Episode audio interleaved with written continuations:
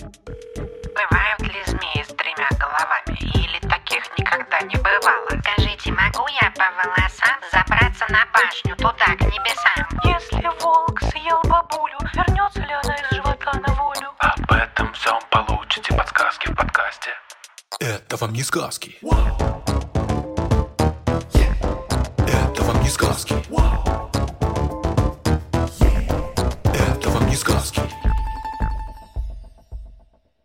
Всем привет! Это подкаст «Это вам не сказки» и я, Тата Зарубина. Привет-привет, да, это правда подкаст, это вам не сказки. А, Я, кстати говоря, Степа Кольтейский. В этом подкасте мы проверяем разные мифы, легенды, сказки, игры иногда. Мы проверяем их на правдивость. Степа, расскажи, пожалуйста, про вопрос. Что мы сегодня будем обсуждать? Сегодня у нас вопрос, может ли черепаха прожить 300 лет, как черепаха Тортила из Буратино. Этот вопрос нам пришел от Евы, 6 лет. Ева, спасибо большое за вопрос. Да, я присоединяюсь к благодарностям. Я думаю, что большинство наших слушателей так или иначе знают про черепаху Тортилу, но давай все-таки вкратце расскажем. Да, первый раз она появляется в фильме и книжке, когда Буратино падает в какой-то грязный, вонючий ручей. Там его вылавливают всякие пиявки, лягушки, рыбки, сажают на кувшинку, и к нему приходит черепаха Тортила. Она очень нелестно отзывается о его уме, говоря, ах ты безмозглый, доверчивый дурачок с коротенькими мыслями, и дает ему золотой ключик, который, собственно, будет играть огромную роль, но это уже будут спойлеры. Так что можете прочитать сами. В процессе подготовки к выпуску мы выяснили, что то, что Тортилле было 300 лет, мы знаем не из книжки. Там про это ничего не сказано, а из фильма. И главным образом из знаменитой песенки, которую поет в фильме Тортилла. Затянулась бурой тиной Гладь старинного пруда. Ах, была как Буратино, Я когда-то молода. Был беспечным и наивным, Черепахи юный взгляд, Все вокруг казалось дивным Триста лет тому назад. Вообще, то, что черепахи живут долго, и то, что они э, вообще такие медлительные существа, это примерно главное, что мы знаем про черепах. Черепахи очень древние существа. Они примерно ровесники динозавров. Они появились на Земле где-то 220 миллионов лет назад. И в отличие от динозавров, дожили до наших дней, причем практически в неизменном состоянии. Главная отличительная особенность черепах – это, конечно же, их панцирь. И панцирь – это такое супер средство защиты от врагов, и почти все черепахи в него прячутся в момент опасности.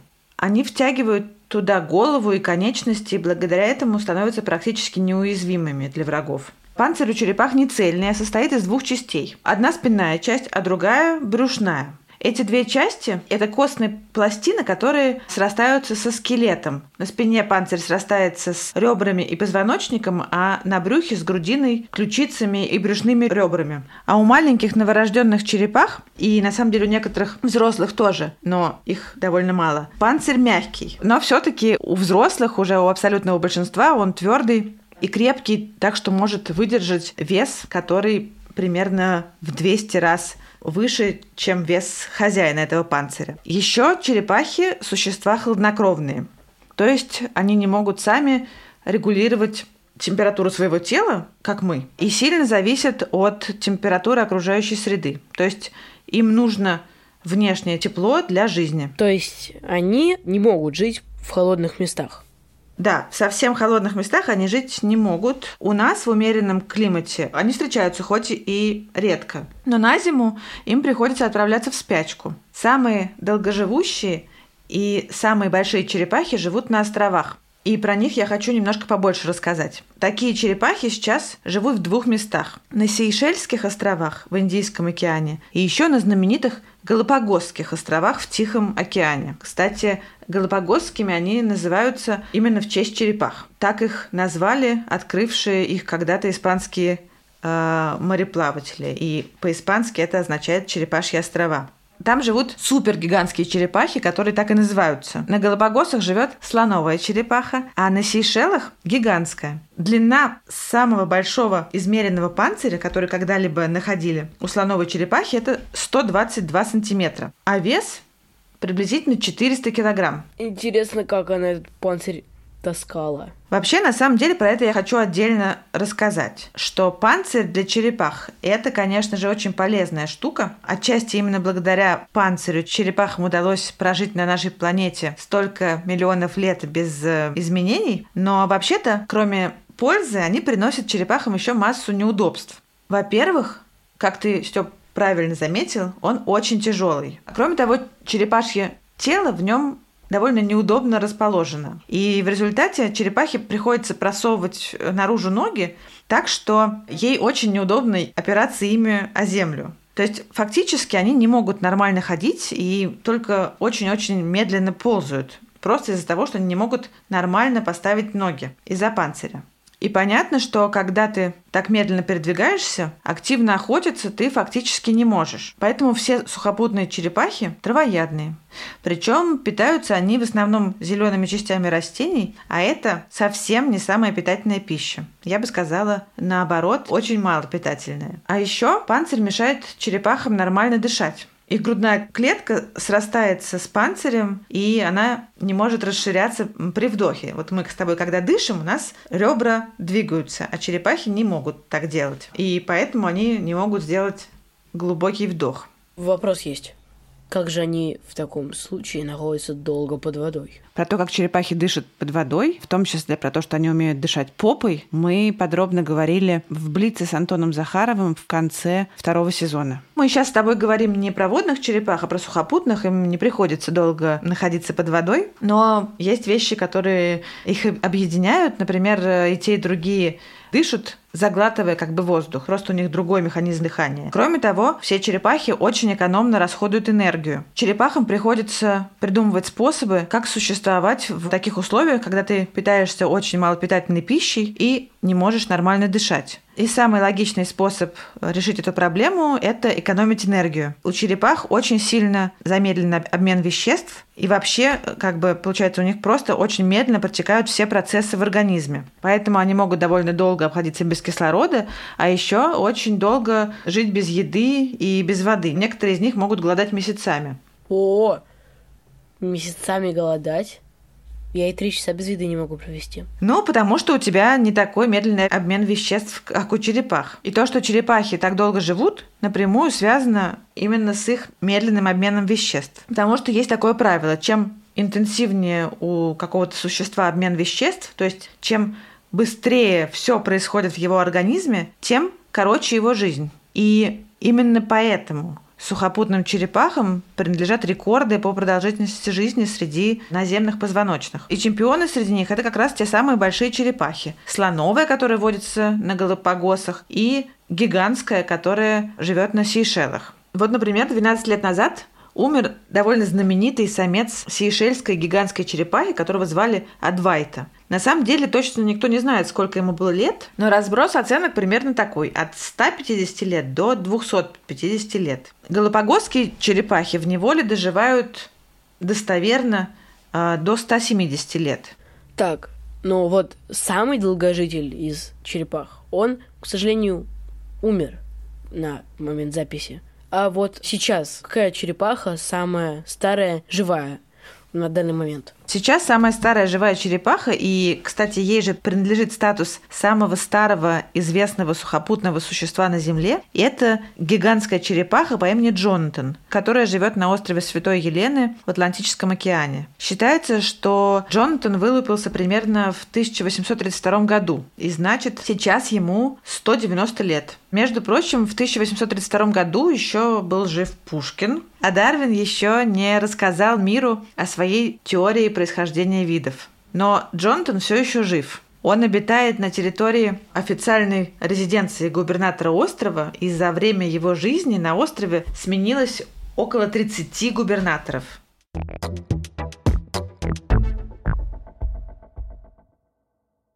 Да, мы вот обсудили этих двух рекордсменов. А вот Тортила могла к ним относиться? Или же не могла, потому что она жила в пруду?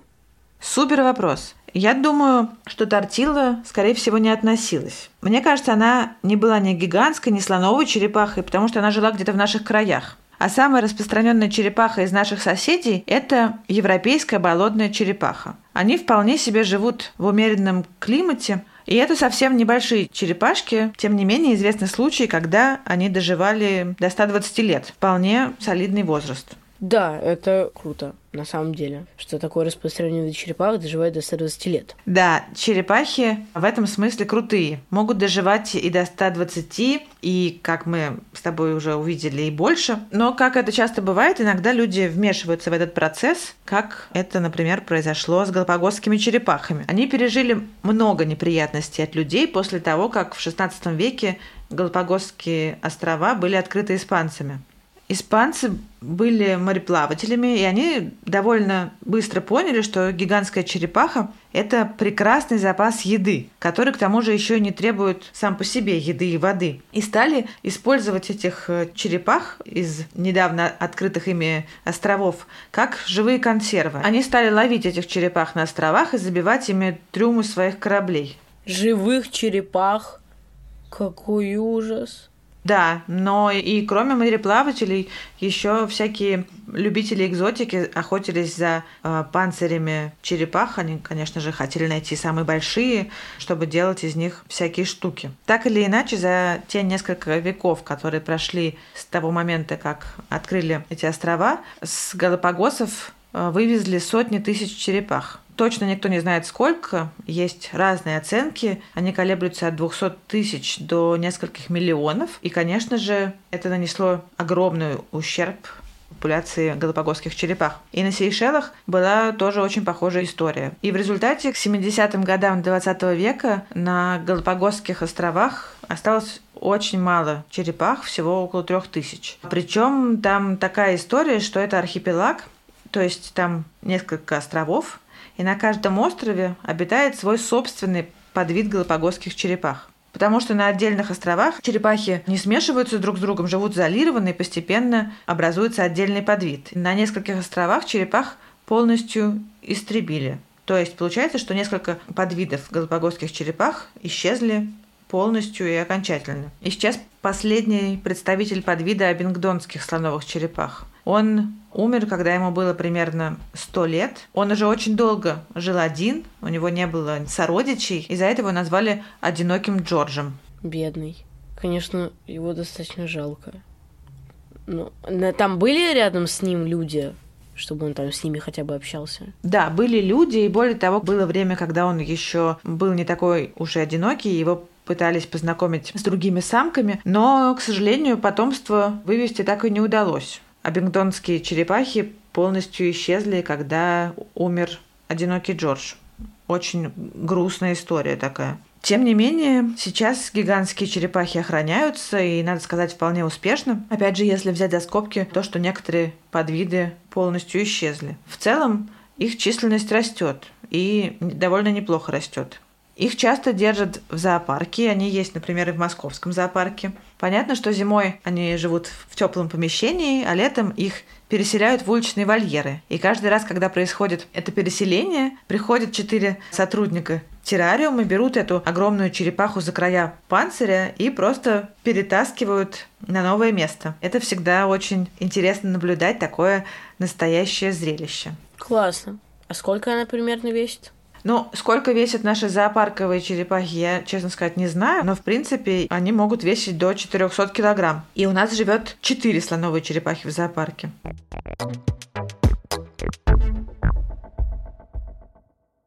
Так, ну, конечно, это очень круто, что бывают черепахи, которым под 200 лет. Это классно. Но вот они же все равно стареют. И у меня, собственно, есть вопрос, вообще, как они стареют? Слушай, ну, это правда. Действительно, практически все живые существа рано или поздно стареют. И происходит это каким-то похожим образом у всех. Причины старения мы еще не до конца понимаем, но тем не менее, скорее всего, они тоже у всех примерно одинаковые. Понятно, что тема старения очень всех интересует. И простых людей, и ученых, и медиков. Несмотря на то, что этой темой все очень активно занимаются, полного понимания э, ни у кого еще нету. Тем не менее, есть версии, как вообще это старение устроено и от чего, собственно говоря, мы стареем. Одной из главных причин старения ученые считают повреждение ДНК и накопление случайных поломок в клетках, которые происходят с возрастом. Ты знаешь, что такое повреждение ДНК, Степ? Ну, название, по-моему, вполне говорящее. Это когда ДНК теряют эти, теряют данные. Да, это еще по-другому называется мутациями.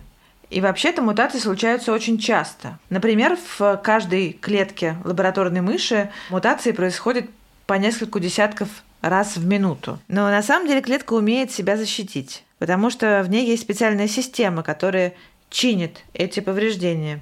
Это называется репарация. Правда, действует эта система по-разному в разном возрасте. И если в детстве она работает хорошо, то постепенно, э, с, э, чем старше организм, тем э, она работает все хуже и хуже. И начиная с какого-то момента она уже не так хорошо э, справляется с устранением этих повреждений. И в результате они начинают копиться. И копятся они до тех пор, пока их не становится так много, что это уже нарушает работу клеток.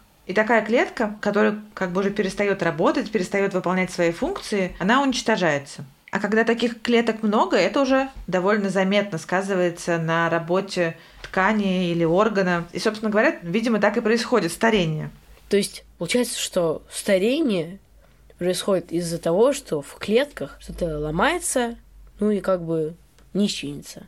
Но это одна из гипотез и, скорее всего, одна из причин. Потому что еще известно, что с возрастом происходит изменение в работе некоторых генов. То есть те гены, которые не работают у маленьких детей и у молодых людей, они вдруг включаются в пожилом возрасте. И часто оказывается, что это такие гены, которые включают всякие заболевания, ускоряющие старение.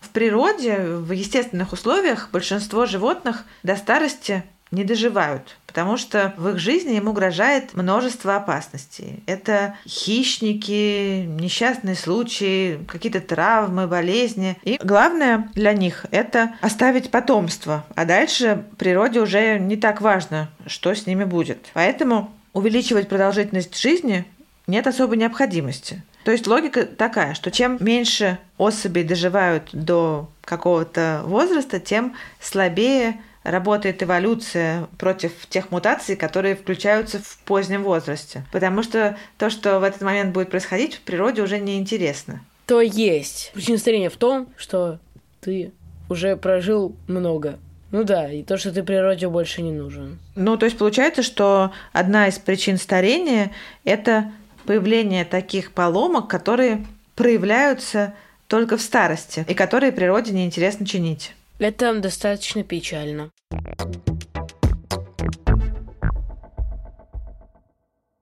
В итоге, да, мы выяснили, что все проблемы – это как бы от работы клеток, верно? Ну как, с одной стороны, проблема, а с другой стороны нет. Потому что вообще-то клетка – это основа жизни. Потому что все живое состоит из клеток, из клеток состоят все живые ткани и органы. Клетки могут выполнять разные функции в организме. И если мы говорим о многоклеточном организме, то, как правило, жизнь многих его клеток короче, чем жизнь всего целого организма. И получается, что этому самому организму нужно постоянно производить новые клетки. Не только когда он растет, Понятно, что в детстве он просто увеличивается в размерах, увеличивая количество клеток. Но когда он уже перестает расти, ему нужно постоянно заменять клетки. Ну вот, например, у нас есть клетки, которые живут очень мало. Это клетки кишечного эпителия и красные клетки крови, эритроциты. Нужно все время производить новые, постоянно их заменять. Так или иначе, ежедневно э, в нашем организме погибают и появляются миллиарды клеток. Степа, ты знаешь, кстати, как появляются новые клетки? Ну да, как моя ученица по биологии говорила, одна клетка так отпочковывается от другой. Деление клеток происходит. Да, именно так. новые клетки появляются благодаря делению. И вот оказалось, что способность клеток делиться тоже ухудшается с возрастом. Когда клетка делится, ей нужно перед этим удвоить свою ДНК, чтобы во всех дочерних клетках получилось столько же ДНК, сколько было в материнской. То есть ее нужно сначала умножить на 2, а потом разделить на 2. А ты знаешь, что, как хранится ДНК в клетках? Да, конечно, в ядре. В виде хромосомы, да. И в каждой клетке, кажется, по, 36, по 46... Да, 46 хромосом, да? С таких скрученных ДНК. Да, если мы говорим о человеческой клетке, но вообще количество хромосом может быть разным у разных видов. Действительно, ДНК в клетках упакованы в хромосомах, и на конце каждой хромосомы есть такие защищенные участки, которые называются теломеры. И вот оказалось, что с каждым делением клетки эти теломеры немножко укорачиваются. Когда они становятся слишком короткими, клетки уже не могут делиться и погибают. Но в клетках есть еще механизм, который, наоборот, наращивает эти теломеры. За это отвечает специальное вещество, которое называется теломераза. Она умеет восстанавливать теломеры и, следовательно, защищать клетки от старения. Но и теломераза с возрастом начинает нас подводить. Она становится менее активной и хуже выполняет свою работу. Это еще одна из теорий старения. У нее, естественно, есть много критиков, но при этом многие эксперименты ее косвенно подтверждают. Ученые, которые занимаются старением, любят работать с летучими мышами, потому что летучие мыши считаются долгожителями для животных своего размера. То есть по размеру они похожи на обычных мышей, а живут во много раз дольше, чем они. Например, есть такая летучая мышь, большая ночница. Она весит несколько десятков граммов, но живет при этом почти 40 лет. Это примерно в 10 раз дольше, чем практически такая же по размеру домовая мышь, которая обычно живет до 4 лет. Так вот, оказалось, что у больших ночниц теломеры с возрастом не укорачиваются.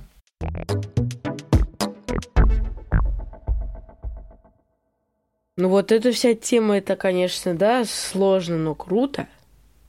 Но, однако, это все равно странно, что одни живые существа живут три дня, другие по 190 лет. От чего это зависит? Еще. Да, действительно, у разных видов продолжительность жизни может очень сильно различаться. Есть те, которые живут дни, например, какие-нибудь маленькие нематоды, такие круглые черви. Если говорить про позвоночных, то есть, например, такая рыбка, карликовый бычок. Она живет меньше двух месяцев. А из млекопитающих самая короткая жизнь у землеройки. Она редко доживает до двух лет. Самая Долгоживущее существо из млекопитающих – это гренландский кит. Он может жить больше 200 лет. А вот люди, они на каком месте в этом рейтинге? Из того, что мы сейчас знаем про максимальную продолжительность жизни, то люди в этом рейтинге занимают почетное 12 место. Неплохо, 12 место. Круто. Человеческий рекорд – это 122,5 года. Именно в таком возрасте умерла в 1997 году француженка по имени Жан Кальман. И с тех пор этот рекорд еще никто не побил. А среди позвоночных, Степ, ты помнишь, кто на первом месте? Какая-то белая, огромная северная акула. Ты совершенно прав, это гренландская акула. Они могут жить до 400 лет. Но самые крутые среди всех известных животных – это губки. Есть такие губки, которые живут э, в антарктических водах. Они имеют самый медленный обмен веществ и самое низкое потребление кислорода среди всех животных, возможно, многоклеточных. И вот они могут прожить аж 10 тысяч лет. Ну, это то, что мы сейчас про них знаем. 10 тысяч лет. То есть сейчас наверняка есть такие живые губки, которые родились до нашей эры. В это сложно поверить, но я тебе доверяю и верю. Эти губки, как, кстати, и наши акулы, живут в очень холодных водах. А в холодных условиях все процессы в организме, и дыхание, и кровообращение, ну, в общем, весь обмен веществ замедляется. Ну а следовательно, замедляется и процесс старения. Получается, что среда, в которой живет организм, может влиять на продолжительность жизни. Но мы знаем и другие закономерности, которые связаны с продолжительностью жизни. Кроме температуры среды и скорости обмена веществ, о которых мы уже с тобой говорили, для позвоночных и особенно для млекопитающих важен размер. А чем больше средний размер особи вида, тем, как правило, дольше они живут. Помнишь, мы сравнивали с тобой летучих мышей с мышами и говорили, что вроде вот размер у них одинаковый, а продолжительность жизни сильно отличается. Это такое исключение. Обычно, ну вот если мы возьмем Китай и слона, мы можем быть почти наверняка уверены, что они живут гораздо дольше, чем крыса или мышь. А крыса или мышь переживет наверняка большинство мух и червей. Но, как мы с тобой уже поняли, как в любом правиле, здесь немало исключений. И, кстати, человек – это тоже исключение. Потому что человек и человекообразные обезьяны, такие как гориллы, орангутаны, шимпанзе, в соответствии со своими размерами, они должны были жить сильно меньше. А живут, ну кто как, ну в общем по 40-50 лет. А у человека получается гораздо больше. И здесь работает еще одна закономерность. Угадай, какая, Степ? Ну, возможно, тут играет роль интеллект. Ну, потому что обезьяны и люди, они существа вполне умные, они могут там избегать хищников, знать... Ну, хотя знать, что можно есть, что нельзя есть, это могут любые животные. Да, ты думаешь в правильную сторону, потому что здесь эта закономерность связана с размером головного мозга. То есть, если у каких-то видов примерно одинаковый вес, то те, у которых более крупный головной мозг, как правило, живут дольше.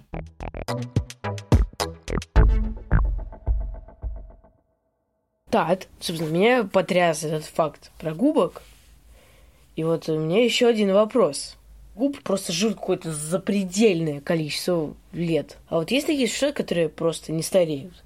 Кажется, что я слышала про каких-то медуз, которые начинают жизненный цикл заново, что-то подобное. Да, Степ, ты очень наслышанный, что я могу сказать? Ну, во-первых, начнем с того, что всякие одноклеточные существа, начиная с бактерий и некоторых простейших, могут быть теоретически бессмертными, если, конечно, их никто не убьет и не съест. Если их клетка может делиться бесконечно, то теоретически они могут жить вечно. А вот многоклеточные организмы практически обязательно должны стареть и умирать. Но все-таки есть несколько видов, которые считаются бессмертными. И действительно, ты прав, в первую очередь это бессмертная медуза. Ну, она тоже не совсем бессмертная, потому что ее все-таки можно убить. Но, насколько мы знаем, сама по себе от старости она, кажется, не умирает. Обычно жизненный цикл у медуз устроен так. Мы с тобой тоже когда-то про это говорили. Медуза выпускает в воду половые клетки, которые встречаются друг с другом и образуется личинка. Личинка плавает в море, в какой-то момент оседает на дно и после этого превращается в полип. Полип растет и через некоторое время на нем появляются почки, а из этих почек снова появляются медузы. На этом как бы жизненный цикл заканчивается. А вот у бессмертной медузы все вроде бы происходит так же, но только сама медуза может в какой-то момент начать жизнь заново. Она может взять и осесть на дно, то есть э, буквально впасть в детство и превратиться обратно в полип. Из него снова может получиться медуза, которая, по сути, будет той же самой особью, что и наша исходная медуза. Пока у нас, и пока у нас нет данных, что этот процесс когда-то останавливается. Бессмертная медуза может повторять этот фокус практически бесконечно. Ну что ж, э, как говорят, все боится времени, а время боится пирамид. Но ну, а теперь к этому можно добавить еще и вот этих медуз, которые вообще никогда, видимо, не умирают. Это потрясающе. Это тоже сложно поверить, что на Земле есть реально вечно живущее существо. Но да, так видимо, и есть. Жать могут, но сама она не умрет в любом случае. Это очень круто. В этом выпуске мы, я и слушатели узнали просто запредельное количество всего про акул, которые живут по 400 лет, про губок, которые по 10 тысяч лет живут, про медуз, которые вообще сами по себе никогда не умирают. Это невероятно. Еще, как бы, да, исходя из наших главных вопросов выпуска, да, черепахи реально могут прожить почти до 250 лет. И еще мы узнали, что они стареют так же, как люди, из-за клеток, которые начинают потихоньку работать плохо. В общем, этот выпуск просто огонь. Я, наверное, так много еще на самом деле не узнавал ни в одном из выпусков. Это круто. Спасибо, Степ. Мы благодарим нашего редактора Анну Шур, звукорежиссера Егора Вилова, расшифровщика Кирилла Гликмана, фактчекера Михаила Трунина, композитора Михаила Соробьянова и, конечно же, моего соведущего Степана Калитеевского. Пока-пока. Пока-пока. Наш подкаст можно слушать везде, где вы слушаете подкасты. Но, конечно, лучше всего его слушать в приложении «Гусь-Гусь». Потому что, во-первых, там мы выходим на две недели раньше, чем в остальных приложениях. А во-вторых, там, кроме нас, есть еще уйма всяких интересных подкастов, лекций и сказок. Так что слушайте нас в приложении «Гусь-Гусь».